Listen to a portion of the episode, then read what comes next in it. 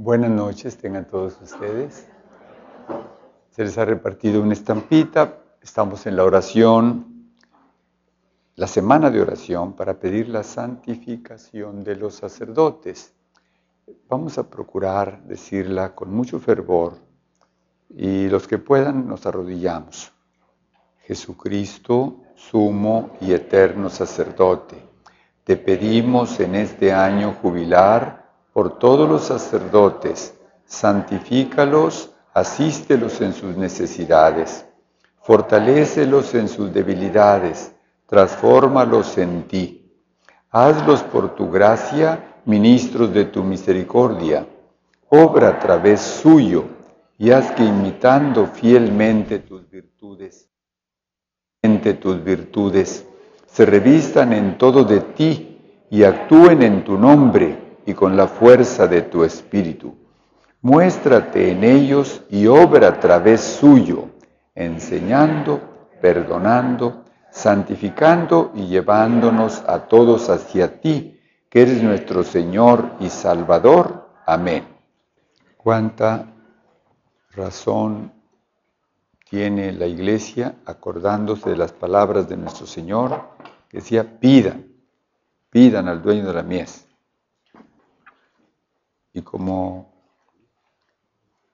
los sacerdotes, pues hacen presente a Jesucristo tanto en su perdón como también en, la, en, la, en el alimento de la palabra y de la Eucaristía, pues tan necesarios que son para la vida de la iglesia. Y necesitamos pedir mucho para que eso que dijimos en la oración se haga una realidad en todos, todos, todos los 407 mil sacerdotes que somos en el mundo. Muy poquitos, por cierto. Para ustedes que son más de 1.130 millones los católicos.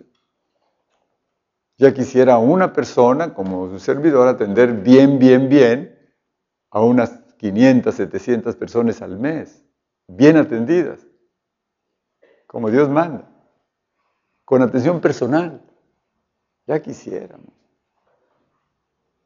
Pero una multitud tan enorme de fieles, no podemos, ¿verdad? Pero cuando menos que, que seamos muy dignos a la primera que le duele más, cuando hay alguien que no hizo bien o no está haciendo bien su papel, es a la misma iglesia. Cuando alguien te pueda decir, bueno, es que yo conocí un católico que no parecía que fuera católico. Tú dile para que vea que estás curado de susto. Yo conocí dos. Pero como dijo una vez Juan Pablo I, que duró tan poquito en el pontificado. En un libro que se recopiló de, unas pláticas mensuales que él estuvo dando, en uno de los artículos escribía que una vez un sacerdote estaba em, predicando en una plaza de, Londres, en público, en donde se da permiso que el que quiera decir algo que se, levante, que se ponga en un banquito de unos 20, 30 centímetros y el que quiera oírlo, que lo oiga. Y así es en aquella plaza de Trafalgar, me parece. Y él decía, pregunten lo que quieran sobre la iglesia. Y no faltaba quien hablaba haciendo preguntas muy sensatas, muy correctas. Pero no faltaba quien quería meter una puya. Y dice, es que he conocido a algún católico que no ha vivido bien su catolicismo. Y le dice, oiga, ¿usted trae la, el cuello de la, de la camisa sucio porque no sirve el jabón? ¿O porque usted no ha aplicado el jabón al cuello sucio? Y dijo, bueno, es que sí, hace tiempo que no me lavo el cuello. Dijo, mire, lo que la iglesia predica es el Evangelio. Si la persona no lo aplica, sea quien sea, pues no le va a servir el Evangelio. El jabón es bueno. Si no lo aplico a la ropa sucia, nunca voy a tener esa ropa limpia. Lo que la iglesia predica es siempre bueno. Pero si es la doctrina de Jesucristo, ¿cómo no hacer buena? Cuando ustedes oyen una charla que aumenta un poquito más su fe, denle gracias a Dios, sea quien sea el que se la dé. ¿Por qué? Porque una fe ilustrada, no más una fe, es decir, yo creo porque creo ya, sino una fe que tiene un poquito más de conocimientos, merece un 100, ¿verdad? En eso estamos pues. Vamos a ver el segundo punto del credo dentro de todo el, de todo el conjunto de la doctrina, ¿verdad? Hermosa. Solo la omnipotencia de Dios es nombrada en el símbolo de los apóstoles, confesada tiene un gran alcance para nuestra vida. Creemos que es esa omnipotencia universal porque Dios que ha creado todo, rige todo y lo puede todo. Pero esa presencia suya, por ser omnipotente, es amorosa. Dios es Padre, no nomás es Dios, es Dios. Lo que nunca hubiera pensado el hombre, Dios sea Padre. No un Padre nomás así, como en el Antiguo Testamento se dijo de que, pues hombre, es el creador de todo y por eso es Padre en ese sentido. No, como nos viene a mostrar Jesucristo, es otra cosa. El Padre cercano, que ama tanto al adoptivo, que hasta da por él al natural, al Hijo natural, a su propio Hijo Jesucristo, lo da por el adoptivo que eres tú. Porque Dios es ese Padre, pero es misteriosa, no la acabamos de entender. Solo la fe puede descubrirla cuando se manifiesta en la debilidad de qué fue lo que hizo Dios. No más de pensar en lo que es el universo, que no le hayan fondo, y que galaxias y galaxias y constelaciones y todo, y los astrónomos nunca acaban, y ese Dios que hizo todo, que haya querido acercarse al hombre, y no nomás acercarse, sino hacerse su amigo, y luego revelársele, y revelarse, revelarse como padre, no hombre, eso no tiene nombre. Y todo lo que quiere lo hace. Las Sagradas Escrituras confiesan con frecuencia el poder universal de Dios. Es Señor de los ejércitos. ¿Por qué le llaman Señor de los ejércitos? O como decimos en el Santo, Santo, Santo de la misa, es Señor por los ejércitos de galaxias, por los ejércitos de constelaciones y de ángeles, por la multitud de hombres que hemos vivido y van a vivir en la tierra. Es el de los ejércitos, el fuerte, con mayúsculas. Si es todopoderoso en el cielo y en la tierra, es porque Él lo ha hecho. Es Señor de la historia, el que está en el fondo de todo y gobierna los corazones y los acontecimientos según su voluntad, pero sin violentar a nadie, porque respeta la voluntad de todos. Porque lo puede todo, se compadece, porque el hombre siempre es un ser necesitado, limitado. Muestra su omnipotencia paterna por la manera que cuida de nuestras necesidades, pero también no más cuida, como cuida a los pájaros y las flores, sino también cuida al hombre, a ti y a mí, ¿verdad? Porque tiene un cuidado paterno, porque eres para él no una criatura más, como puede ser el árbol, ¿verdad? O puede ser la montaña, sino como alguien mm, mm, tan cercano a él y tan, y tan parecido, porque es semejante. Y sobre todo porque Él es el único que nos puede perdonar, teniendo en cuenta que el pecado en cierta forma es, tiene una malicia tan grande, porque no se ve el pecado por quien lo comete, sino por el ofendido. Si el ofendido es Él, el pecado reviste en cierta manera una malicia infinita, aunque el hombre sea finito, ilimitado. La omnipotencia divina no es en modo alguno arbitraria. Hace lo que quiere porque le da la gana. En fin, no. En Dios el poder y la esencia, la voluntad y la inteligencia, la sabiduría y la justicia son una sola cosa, de manera que nada puede haber en el poder divino que no pueda estar en la justa voluntad de Dios o en su sabia inteligencia. Cuando lleguemos al cielo, que vamos a ir, vamos a ver lo que nunca hubiéramos imaginado. Decía un hombre de Dios hace tiempo, los primeros cinco minutos de cielo van a ser una risa que nos da. Nos imaginamos otra cosa, pero un gozo sin fin. Si lo viéramos, no podríamos vivir. Si lo viéramos aquí. Dios está velado. El misterio de la aparente impotencia de Dios. A veces Dios puede parecer ausente e incapaz de impedir el mal. ¿Y por qué no evitó el terremoto de Haití? ¿Y por qué no evita el hambre de tal parte o de tal otra? Hace años se hablaba del hambre de la India o de Biafra. Y la cuestión está en que tanto en un caso como en el otro no es que falle Dios en su providencia, a veces falla el hombre. Si tú tienes un vecino al que se le quemó la casa, que era una casita de madera, pobrecito, ¿verdad?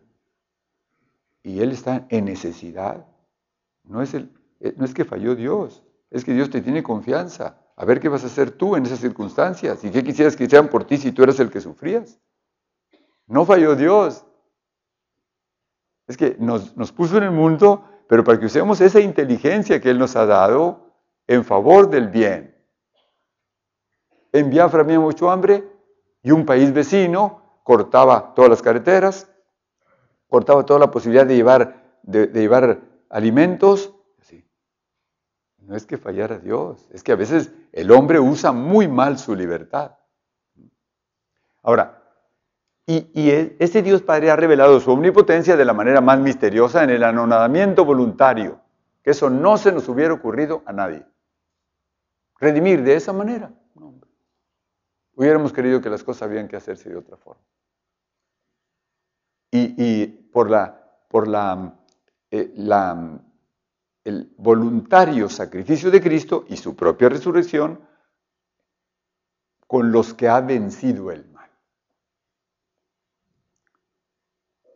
Cristo crucificado es poder de Dios, como dice el apóstol, y sabiduría de Dios, porque la necedad divina es más sabia que la sabiduría de los hombres y la debilidad divina más fuerte que la fuerza de los hombres. Son palabras también de San Pablo. Lo que no nos imaginaríamos, jamás, ¿verdad? Lo hace él con tal de acercarse al hombre. Cuando está una persona enamorada, ¿no es cierto que inventa encuentros? Pues sí, está enamorado.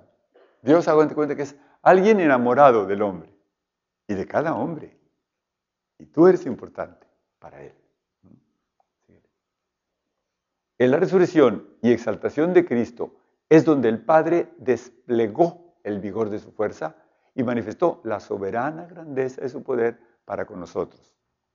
De no ser por nuestra fe en que el amor de Dios es todopoderoso, ¿cómo creer que el Padre nos ha podido crear?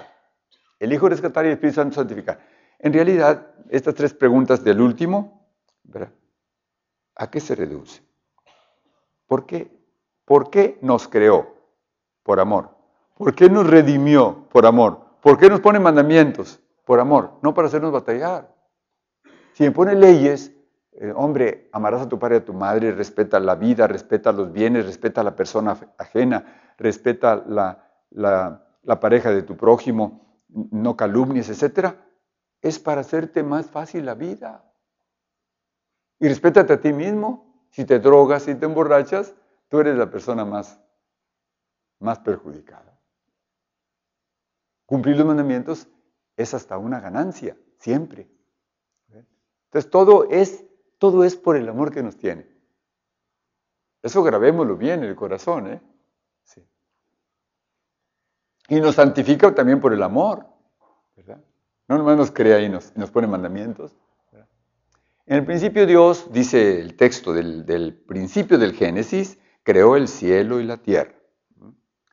Con estas palabras solemnes comienza la Sagrada Escritura. Y el credo o símbolo de la fe lo recoge confesando a Dios Todopoderoso como Creador del cielo y de la tierra, entendiendo por, por cielo lo invisible. Cada rato que decimos el Padre Nuestro, Padre Nuestro que estás en los cielos, es allá, más allá, en la trascendencia. Lo que no vemos con los ojos de la cara ni, captamos totalmente con los ojos de la inteligencia, ¿verdad? Pero también lo, lo visible, la creación material. Y hablaremos pues primero del Creador, luego de su creación y finalmente de la caída del pecado de la que Jesucristo, el Hijo de Dios, nos ha, nos ha redimido. La creación es el fundamento de todos los designios salvíficos de Dios, el comienzo de la historia de la salvación que culmina en Cristo. Esa historia de la salvación, hermanos, pues tiene su tiempito, ¿eh? Porque son 600 mil años de Adán a Cristo. Y de Cristo a nosotros apenas van dos, dos años, dos mil años. Vamos empezando. Que el mundo se va a acabar en el 2012 y que una película que anda por ahí. Pues hombre, pues es para hacer, para hacer un poquito de dinero. Llamando la atención. Te aseguro que Dios no nos va a avisar cuando nos llame, ni se va a acabar. Se nos acaba el momento cuando Él nos llame, bueno. No tenemos prisa, claro, no tenemos prisa. Las lecturas de la noche pascual, celebración de la creación nueva en Cristo, comienzan con el relato de la creación, de igual modo que la liturgia bizantina, en la liturgia bizantina, el relato de la creación constituye siempre la primera lectura de las vigilias de las grandes fiestas del Señor, así como recuerden que ahora, bueno, mañana empezamos la cuaresma, al concluir la noche de la Pascua, la primera lectura es la creación. Ustedes lo van a oír. Siempre, siempre, siempre, porque así empieza toda la historia. Según el testimonio de los antiguos, la instrucción de los catecúmenos para el bautismo sigue ese mismo camino. Así hay que, así hay que, así hay que enseñar, sobre todo los bautizados que se, que se bautizan ya más grandes. ¿De dónde venimos? ¿A dónde vamos? ¿Cuál es nuestro origen? ¿Cuál es nuestro fin? ¿De dónde viene y a dónde va? todo lo que existe? Esas son preguntas que todo el mundo se hace. ¿Yo para qué estoy aquí? Como decíamos la vez pasada. El origen y el fin del hombre como que son dos cuestiones inseparables y decisivas para el sentido y orientación de nuestra vida y de nuestra actuación en la vida. Si tú sabes responder a esas preguntas es cuando cuando eres capaz de vivir como una persona plena y feliz.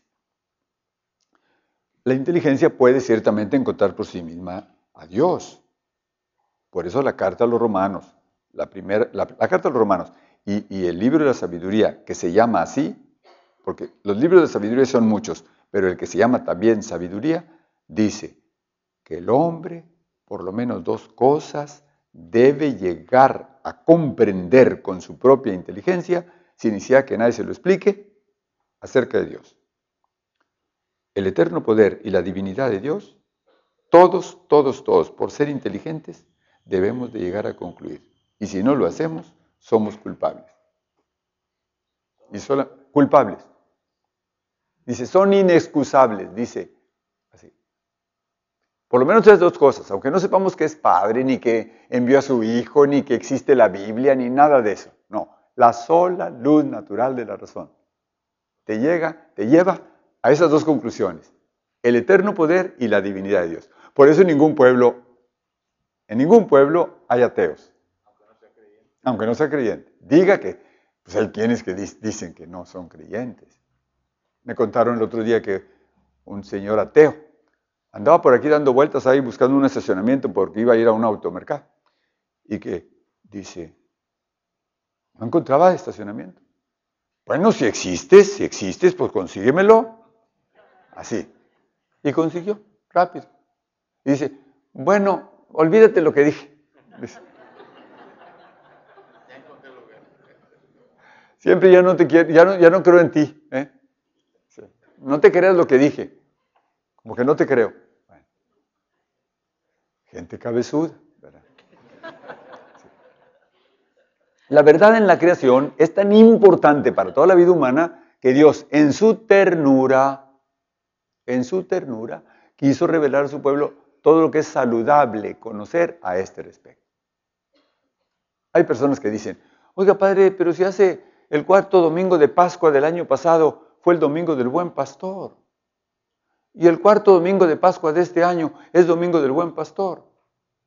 Y el cuarto domingo de Pascua del siguiente año es Domingo del Buen Pastor. Sí, el Evangelio es distinto en cada domingo, pero el cuarto domingo es del Buen Pastor. Y lo dice, bueno, ¿y, no habrá más evangelios? Cámbienle. Este, el Evangelio es inexhausto, no lo agotamos. Cuando tú crees que ya le entendiste tantito, todavía queda mucho, hombre. Es una beta de oro. No lo hemos explotado lo suficiente. Ponte a meditar el Padre Nuestro, así como están las puras siete peticiones, eso desde la primera palabra, y no te alcanza el mes. Fíjate lo que significa cada palabra. Y entonces estás ante un abismo. Es como una palabra que pasa como el periódico. Así la revelación de la creación es inseparable de la revelación creación y revelación, y de la realización de la alianza de Dios único con su pueblo. Claro que alguno podría preguntar, ¿y por qué lo hizo con el pueblo hebreo? A ver, ¿por qué no lo hizo con los mayas, o los aztecas, o los incas? A ver, ¿por qué no lo hizo con los, con los mongoles o los esquimales? Dime, un padre bueno que tiene una familia numerosa, siete, ocho, diez hijos, ¿verdad? O más. Estoy leyendo ahora historias de vocaciones y algunos vienen de familias de 14, de 16, de 18 hijos. En fin. ¿Y por qué eligió precisamente a ese pueblo? Un buen padre que tiene siete u ocho hijos, si le preguntas, ¿a quién quieres más de todos? Te va a decir, pues esta pregunta no tiene sentido. ¿Cómo que a quién quiero más? ¿Son mis hijos? Pues a todos los quiero. Igual. Ah, pero ¿alguna vez usted le pone más atención a alguno? Sí, cuando está más enfermo. O si es más rebelde. El pueblo era rebeldito, ¿eh? el pueblo hebreo. En 40 días que se tardó Moisés en bajar del, monte y el pobre estaba ya haciendo oración y en unión con Dios, ya habían hecho un becerro acá abajo. Eran cabezuditos. Ahora, la creación es revelada como el primer paso hacia la alianza, como el primero y universal testimonio del amor todo por eso de Dios, que se quiere acercar al hombre. Después vamos a ver en otro momento ¿Cuál es la, cuál es la intención? ¿Verdad? Eh, pásala. Entre todas las palabras de la escritura sobre la creación, los tres primeros capítulos ocupan un lugar único. Recordemos nomás entre paréntesis que los once primeros capítulos de la Biblia, nomás tenganlo en cuenta, no voy a descender a ellos, son prehistoria. De los, del 12 para adelante ya es historia. Y es diferente prehistoria a historia. No quiere decir que son mentiras. ¿eh? No son mentiras los primeros capítulos. Pero es un lenguaje catequético acomodado al público de entonces, a la gente de entonces. Y luego, los autores lo han colocado al comienzo de la escritura de suerte que expresan en su lenguaje solemne las verdades de la creación. O sea, lo primero, lo que Dios creó, y luego después de crear al hombre, perdón, el universo en miles y miles y miles de años que Dios no tiene prisa, ya que fue posible, empezó a vivir el hombre. ¿Verdad?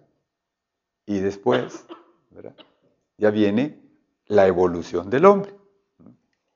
De su origen y el fin de Dios, de, su orden y de su bondad, de la vocación del hombre, finalmente, del drama del pecado, ya cuando el hombre en el mismo paraíso desobedece una orden de Dios. Créanme, cuando pensamos en el pecado, estamos verdaderamente ante el misterio de lo que es la libertad del hombre cuando no se usa bien.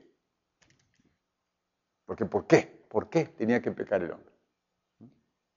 Decía una vez un predicador hace muchos años a, propósito de Adán y Eva y que Adán pues estaba muy tranquilo, pero Eva le llegó con la tentación de la fruta prohibida Y decía aquel hombre, bueno, ¿qué? Allí en el paraíso no habría guayabos y barejones de esos muy buenos que hubiera agarrado uno y que le dijera, ¿cómo te atreves a, desobedecer a Dios? ¿Verdad? Y le hubiera agarrado a barejonazos, dice. A Eva. Pero no, dice, él también probó ya. Y los dos quedaron fuera del paraíso, ni modo, ¿verdad? Leídas a la luz de Cristo en la unidad de la Sagrada Escritura y de la tradición viva de la Iglesia, estas palabras siguen siendo la fuente principal para la catequesis de los misterios del comienzo, la creación, la caída y la promesa de salvación. Así, en el principio así fue, y a grandes rasgos el autor sagrado nos dice lo que sucedió allá. Lo que vino a romper la armonía fue el pecado. El pecado siempre rompe la armonía. En la vida personal, familiar o social. Ahora, cuando se crea no es nomás solo el Padre el que crea, también el, Hijo crea y el Espíritu Santo crea. Los tres son creadores. En el principio, Dios lo creó todo, como decimos, solo Él es creador. La totalidad de lo que existe, expresada por la fórmula el cielo y la tierra, depende de aquel que le da el ser. Y curiosamente, el primer capítulo de San Juan empieza con en el principio, así como empieza el primer capítulo de la Biblia, en el principio existía todo, era un caos, ¿verdad? Acá, en el principio existía el verbo y el verbo estaba con Dios y el verbo era Dios. Y todo fue hecho por Él y sin Él nada se hizo. O sea, a lo que vamos es que sin Él nada se hizo, quiere decir que el Padre crea, pero el Padre crea por, el amor que le tiene al Hijo tanto como autor de todo, como finalidad por la cual el Padre hace todo. No nomás como autor, sino como finalidad. Así como tú haces, haces algo por tu hijo, pero al mismo tiempo estás unido a que te, te unes al amor que tu hijo tiene para contigo y el, y el amor y la inteligencia que el hijo pone en lo que va a hacer. Y tú coincides con él. Dios creó todo por el verbo o sea, por amor de su Hijo. La fe de la Iglesia afirma también que la acción creadora del Espíritu Santo es dador de vida, espíritu creador y fuente de todo bien. El Espíritu Santo está actuando constantemente, fíjese, aletea sobre las aguas desde el principio. Habló por los profetas a través de los siglos. Y luego ahorita está constantemente como un Pentecostés perenne sobre la iglesia. ¿Ven? Es el gran desconocido, el Espíritu Santo. Pero ahí está. ¿Y qué finalidad tiene Dios para crear? Porque es una verdad fundamental que la escritura y la tradición no cesan de enseñar y celebrar. El mundo ha sido creado para la gloria de Dios. Todas las cosas, explica San Buenaventura, no para aumentar su gloria, sino para manifestarla y comunicarla. Porque, ¿qué pretende Dios al crear? Buscar adeptos, buscar adoradores, como si le hiciera falta algo. Imagínate lo que eso significa. Dios conmigo y sin mí, como quieres feliz, hombre. A mí como sacerdote Dios, ¿qué me va a necesitar para nada? No. Dios es autosuficiente, no necesita nada de nadie. Entonces, ¿yo qué estoy haciendo aquí? cumpliendo una misión, pero por el amor que Él me tiene y por el beneficio mío, no suyo. Y tú como bautizado tampoco le haces falta a Dios, porque contigo y sin ti, como quiere, Dios es bien feliz. No me quiero detener porque todos nos vamos a reír. En su bondad y por su fuerza todopoderosa, no para aumentar su bienaventuranza ni para adquirir su perfección, sino para manifestarla por los bienes que otorga a sus criaturas, el solo Dios, en su libérrimo designio, en el comienzo de los tiempos, creó de la nada a la vez una y otra criatura, la espiritual y la corporal, nada más. No, solo para manifestar. Si alguien te pregunta, bueno, ¿y, qué objeto tiene Dios? ¿Para qué hizo todo? No, para manifestar su bondad. Eso es todo. Esa es la respuesta. Porque la gloria de Dios es el hombre vivo y la vida del hombre es la visión de Dios. Si ya la revelación de Dios por la creación procuró la vida a todos los seres que viven en la tierra, cuanto más la manifestación del Padre por el verbo procurar la vida a los que ven a Dios. No hubiéramos imaginado que Dios, además de esta vida que ya de por sí tiene, pues alegrías y penas, pero muchas veces son más alegrías que penas, no hubiéramos imaginado, si Cristo nos hubiera revelado, que hay otra vida. Creemos que procede de la voluntad libre de Dios que ha querido hacer participar a las criaturas de su ser, de su sabiduría y de su bondad. Todas las criaturas. De alguna forma, los seres inanimados, las piedras, las plantas, las piedras, las plantas, los animales y el hombre, de alguna forma participan de ese ser de Dios. Que en todos está en escala así, para, para, ir de lo, de lo, menos a lo, a lo más. Pero de alguna forma esa bondad que se, que se transmite de parte de Él. Por tu voluntad lo que no existía fue creado. Ahorita vamos a ver por qué de la nada. Crea de la nada. No necesita nada preexistente, ni ninguna ayuda para crear. Puesto que Dios puede crear de la nada, puede por el Espíritu Santo dar la vida del alma a los pecadores cuando, hay en ellos un corazón puro y la vida del cuerpo a los difuntos mediante la resurrección. ¿Cuántas veces una persona, pero a poco voy a volverme a encontrar con esta persona que acaba de morir?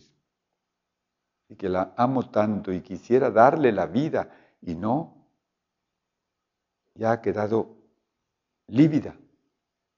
Ya no le puedo yo dar la vida. Y sin embargo la fe nos dice que el que de la nada creó todo, también puede crear eso que ha dicho que nos va a dar, la vida de resucitados que tendremos después de las cenizas, después de la tumba, que aquí no acaba todo. Esa es la gran revelación de Jesucristo, su propia resurrección y, la resurrección futura nuestra. Y, luego, y puesto que por su palabra pudo hacer resplandecer la luz en las tinieblas, puede también dar la luz de la fe a los que la ignoran. Porque Dios crea con sabiduría, la creación está ordenada. Lo dispusiste con número, peso y medida. Pensamos, ¿y esto para qué? ¿Para qué lo crearía Dios? Esto parece inútil. No, alguna finalidad tiene Dios. Eso sí. Más bien es, a veces la creación es para admirarla y, respetarla y aprender una lección de ella. Y vio Dios que era bueno. Incluso en el hombre vio que era muy bueno por lo que la creación es querida por Dios como un don dirigido al hombre, como una herencia que le es destinada y confiada, porque la, iglesia acaba de salir un documento ahora del Papa el día 1 de enero, donde dice que debemos estar todos atentos a cuidar la creación. Pues es lo que le dijo Dios desde, desde el principio a Adán, para que tú domines. Bueno, pues es cuidar las cosas, hombre, el aire, la tierra, el agua, que no dejemos que se deterioren, o al menos cada quien, si de su parte hace un poquito, estamos en el camino, aunque sea un trabajo tan enorme, ¿verdad? No lo puede hacer ni una comunidad, ni siquiera un país. Aquí se necesita la buena voluntad de todos. Comprendido el mundo material. Está Dios presente en ella pero porque es el creador soberano y libre, causa primera de todo lo que existe, está presente en lo más íntimo de sus criaturas. Palabra de San Pablo, en él vivimos, nos movemos y existimos. Como el pez en el agua, no puede vivir sin él, sin agua. El hombre no puede vivir sin Dios. En él vivimos. Que si no, no nos recordamos es otra cosa. En él vivimos. Y luego, según las palabras de San Agustín, Dios está por encima de lo más alto que hay en mí y está en lo más hondo de mi propia intimidad. Si te vas al fondo de tu alma, ahí lo vas a encontrar. Y si, te vas a una, a una parte muy escondida, pero, pero material del, universo, una montaña, una cueva, ahí lo vas a encontrar. No se puede, no se puede zafar uno de esa presencia suya. Además, tanto bien nos hace en la presencia de Dios de tantos, de tantas eh, imprudencias y descuidos, nos libra el acordarnos de la presencia de Dios. No más que nos mira como un policía que está esperando que cometamos un error para levantarnos una infracción o así, no. Como alguien que nos ama.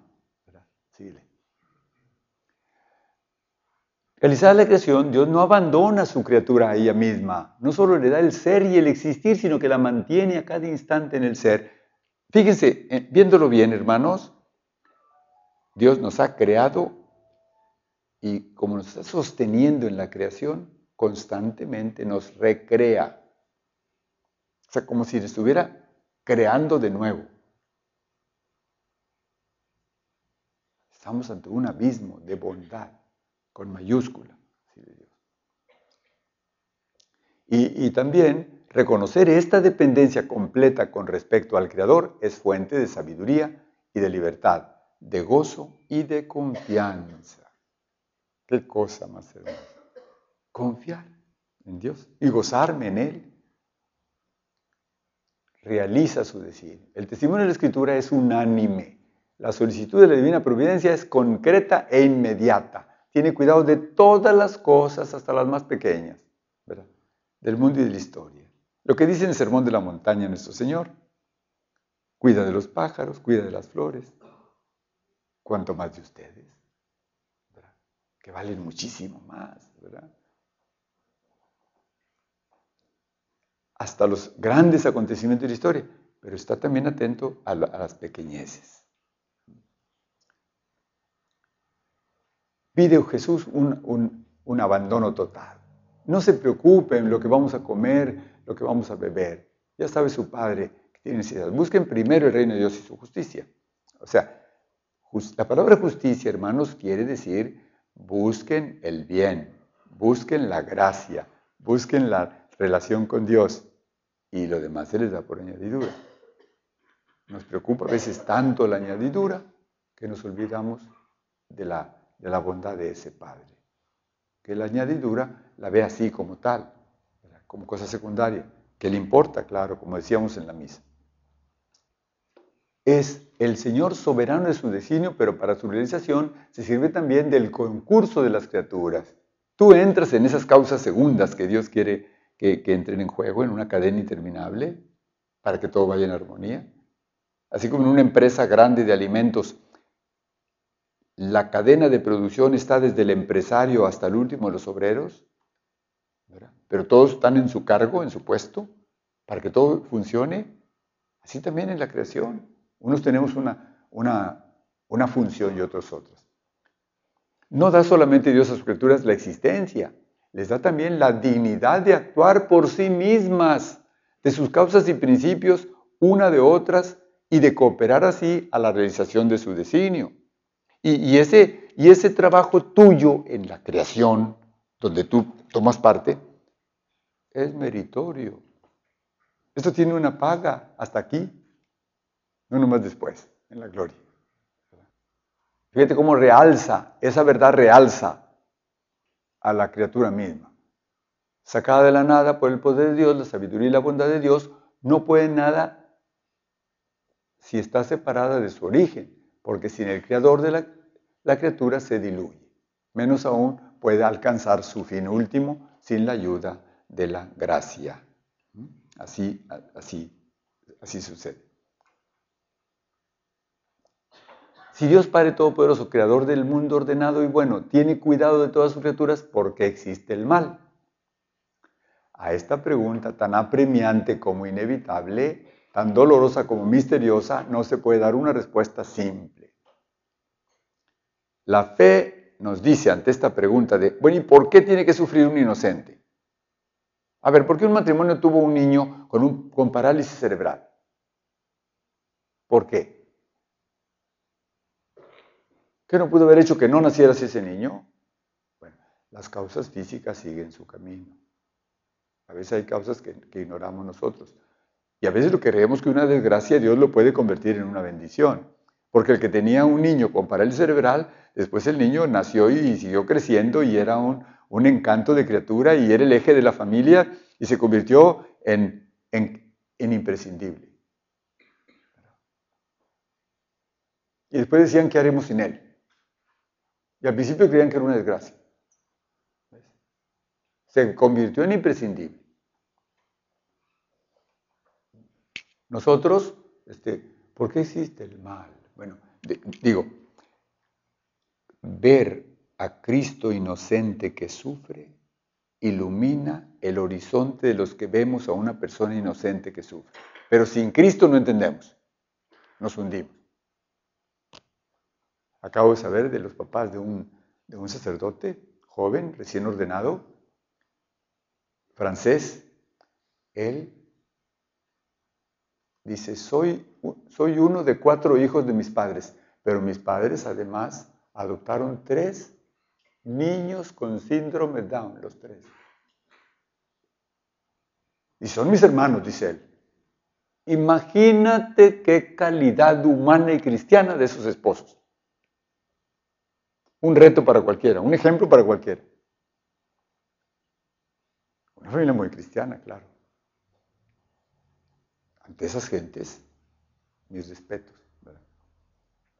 El conjunto de la fe cristiana constituye la respuesta a esta pregunta. No hay un rasgo del mensaje que no sea en parte una respuesta a la cuestión del mal.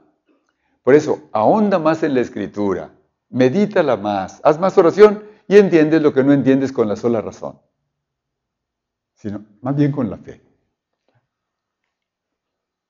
Los ángeles y los hombres, criaturas inteligentes y libres, deben caminar hacia su destino último por elección libre y amor de preferencia. Por ello pueden desviarse. De hecho, pecaron. Y nosotros mismos estamos conscientes de que el pecado nos asedia, pero no nos obliga, ni el enemigo tampoco, no puede tanto, pero existe. Dios no es de ninguna manera ni directa ni indirectamente la causa del mal moral. Es lo que decíamos hace un momento en la lectura primera de la misa de hoy. Dice Santiago, Dios no tienta a nadie. La concupiscencia de estos deseos luego nos llevan a debilitarnos y a cometer algún pecado. Y el pecado cuando crece, dice él, cuando madura, engendra la muerte. Claro, el pecado siempre lleva al mal. Así como la gracia siempre dignifica a la persona. Dios permite, lo permite respetando la libertad de la criatura y sabe sacar de él un bien.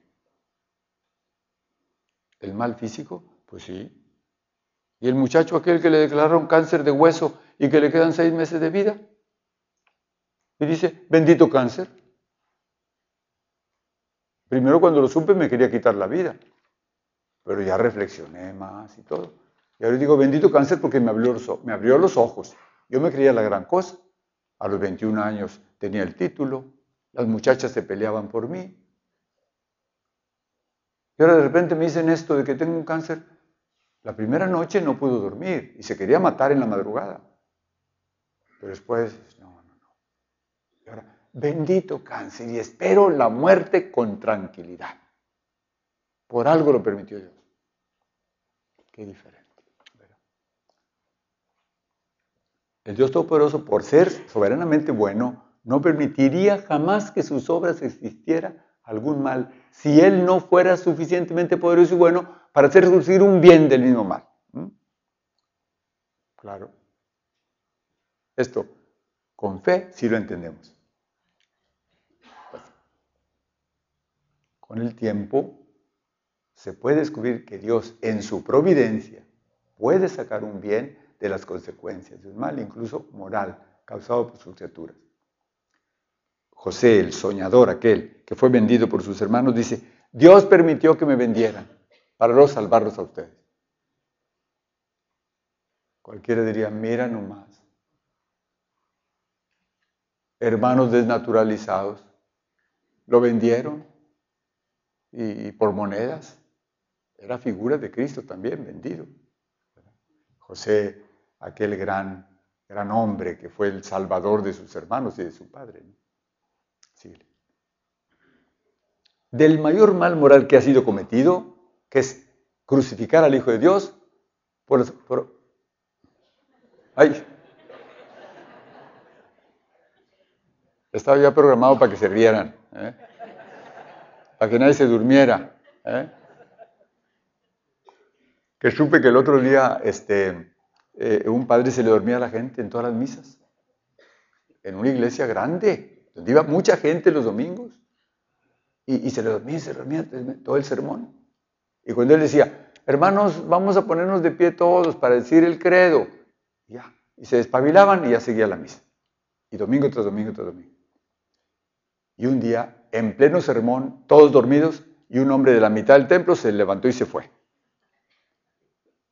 Y el padre dijo, ah, le doy gracias a Dios que aunque fuera uno que me estaba oyendo, aunque se haya salido, pero ya vale la pena.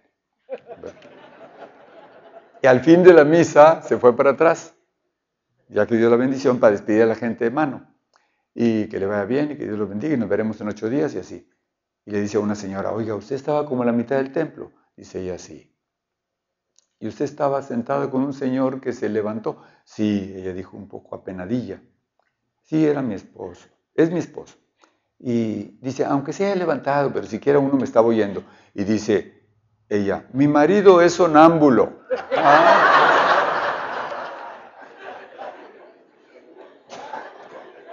En Romanos 8:28 dice, todo coopera para el bien de los que aman a Dios. Con eso basta. Todo, todo, todo es todo, con mayúscula. Todo coopera para el bien de los que aman a Dios. Lo amas, todo se va a convertir en bien, hombre. Lo que parece que no lo es. Creador del cielo y de la tierra. En la escritura, la expresión cielo y tierra significa todo lo que existe, la creación entera. Pero el cielo o los cielos puede designar el lugar donde encontraremos a Dios donde vive Dios o la creación invisible del cielo. O sea, lo que no vemos con los ojos de la cara o no captamos totalmente con la inteligencia. Los ángeles que rodean a Dios, seres espirituales. Es una verdad de fe. ¿eh? Imagínense que aquí estamos el doble. Parece que no cabemos. Estamos el doble porque cada quien tiene su ángel. Cada quien tiene su ángel. Y que el otro día supe de un señor que llegó detrás de otro y le dice, oiga, no se vaya en ese avión porque se va a estrellar. Y dice, no conocía yo a ese hombre, pero bueno, me dijo muy serio. Y no se fue en el avión y sí se estrelló el avión. Y pasó un tiempo y se iba a ir en un ferrocarril. Oye, oiga, no se vaya en ese ferrocarril, se va a descarrilar. El mismo señor, y muy en serio. Y no se fue en el ferrocarril y sí se descarriló. Y después iba a ir en un tren, digo, en un barco. No se sube en ese barco, se va a hundir. Y sí se hundió el barco y él no se fue en ese barco y después iba, iba a tomar una carretera. No se vaya a ese viaje porque va a chocar en el camino. Dice, oiga, pues ¿quién es usted? dice, soy su ángel de guarda. ¿Y dónde estaba cuando me casé?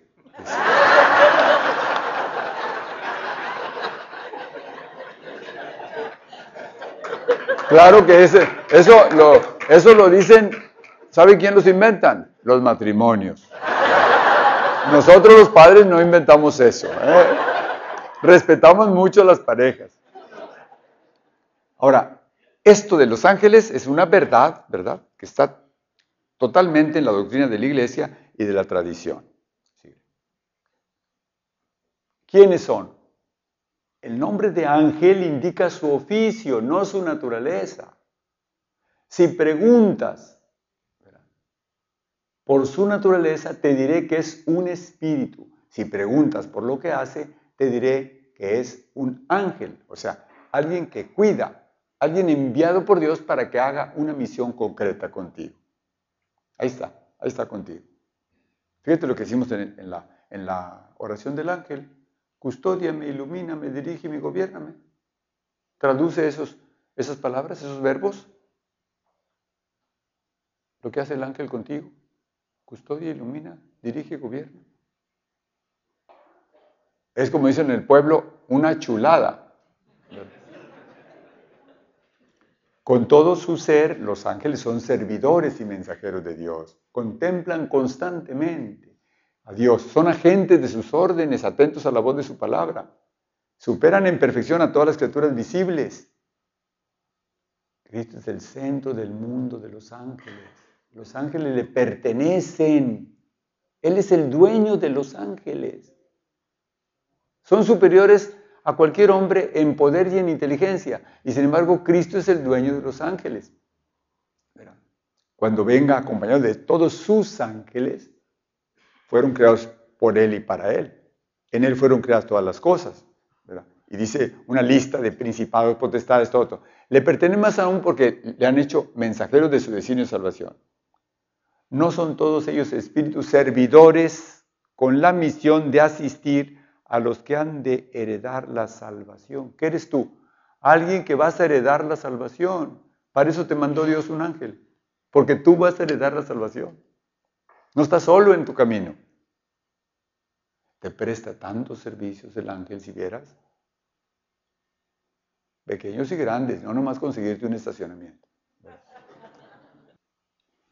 A lo largo de toda la historia de salvación los encontramos, de la encarnación a la ascensión, la vida del Verbo encarnado está rodeada de la adoración y del servicio de los ángeles. Cuando Dios introduce a su Hijo en el mundo, dice, adórenle todos los ángeles de Dios. Y luego, su cántico de alabanza en el nacimiento de Cristo. Todos los domingos decimos, los domingos solemnes, gloria a Dios en el cielo. Protegen la infancia del Señor, sirven a Jesús en el desierto, lo reconfortan en la agonía, cuando Él habrá podido ser salvado por ellos de la mano de sus enemigos, como en otro tiempo Israel no lo hizo. También son los ángeles quienes evangelizan anunciando la buena nueva de la encarnación y de la resurrección de Cristo. Con ocasión de la segunda venida de Cristo anunciada por los ángeles, esos estarán presentes al servicio del juicio del Señor. Los ángeles mismos separarán a unos y a otros. Claro que ustedes van a quedar del lado derecho. De aquí que toda la vida de la iglesia se beneficie de la ayuda misteriosa y poderosa de esos seres. Si tú regresaras hoy a tu casa, nomás con una sonrisa de, gozo, porque te acuerdas de algo que ya sabías, pero que lo, lo refrescas, de tu ángel, ya fue ganancia. Vas a dormir tan a gusto. Dios mismo es quien ha creado el mundo visible con toda su riqueza y diversidad. La obra de la creación simbólicamente como una secuencia del trabajo divino que termina en el reposo del séptimo día. ¿Saben ustedes, y es también un tip para entender mejor el Génesis? Nuestro Señor no tenía por qué descansar. Dios no se cansa en lo que hace. Y sin embargo dice, al séptimo día Dios descansó. Porque la finalidad del autor sagrado del Génesis es que el hombre, un día cada siete días, le dé a Dios el culto litúrgico. Si hasta Dios descansó, el hombre también debe interrumpir sus labores ordinarias para que se quede con la familia, para que le dé culto a Dios y todo eso. El judío que escuchaba esta ley de Dios y que así lo tenía inamovible, sabía que para ellos el sabbat era desde la metida del sol del viernes, contando 24 horas para adelante. Los, judíos de, ahorita todavía lo viven así. Los que, los que son muy, muy, muy observantes de la ley, al grado de que ellos no salen al trabajo, no manejan, no prenden la lumbre de la estufa, hacen la comida del día anterior, no prenden la, la luz más que el indispensable, no usan los elevadores, nada, nada, nada. ¿Por qué? El día es para estar en oración en la familia, para ir a la sinagoga, para descansar del trabajo rutinario de la semana, para meditar, para cantar, pero nada más. La iglesia redujo a una hora, no 24, a una hora. Si todavía un creyente cristiano le regateara a Dios una hora, eso no tiene nombre, a no ser que lo haga por ignorancia, que muchos de los pecados no son con malicia. Es más bien, pues no sabe la gente. No sabe. Bueno, pues el que no sabe es como el que no ve. La jerarquía de la escritura está empezada en seis días. Dios ama todas sus criaturas, cuida de cada una, incluso los pajaritos. Pero Jesús dice, ustedes valen más que muchos pájaros. cuanto más un hombre que una oveja. El hombre es la cumbre de la obra de la creación. Existe una solidaridad entre todas las criaturas por el hecho de que todas tienen el mismo creador y que todas están ordenadas a su gloria. El sabbat es culminación de la obra de los seis días. ¿Se finí? El octavo día, ya, con eso terminamos. El octavo día, para nosotros creyentes, es la Pascua de Resurrección. Es vivir ya como resucitados. Alguien dijo por ahí hace años, desde que sabemos con certeza que Cristo resucitó y que es nuestra esperanza, no debería haber tristeza en el mundo de los creyentes.